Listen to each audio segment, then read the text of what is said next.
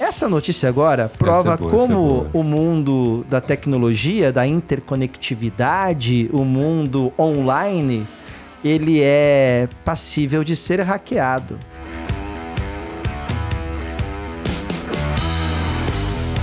Hackers atacam sistemas de táxi na Rússia. Foi isso, Dani? Moscou?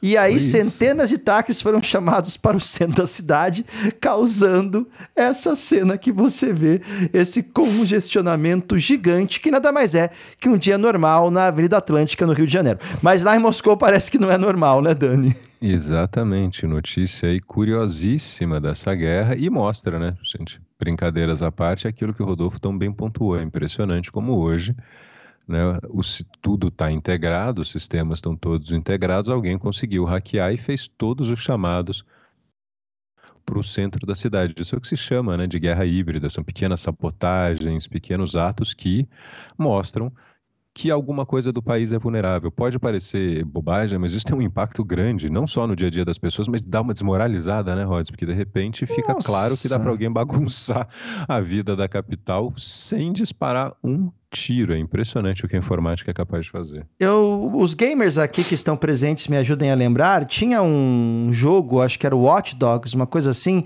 que o, e o roteiro do jogo era esse, né? Através do celular, o cara hackeava a cidade e todos os sistemas. Vocês podem me confirmar? Quem é gamer aí deve se lembrar. Eu posso estar enganado no nome do jogo, mas eu lembro que tinha esse roteiro. E aí, mais uma vez, né? A vida imitando o game aí, né? É esse mesmo, Fernando? É esse, é esse mesmo. É esse Isso, mesmo. Watch Dogs. Então não viajei tanto né?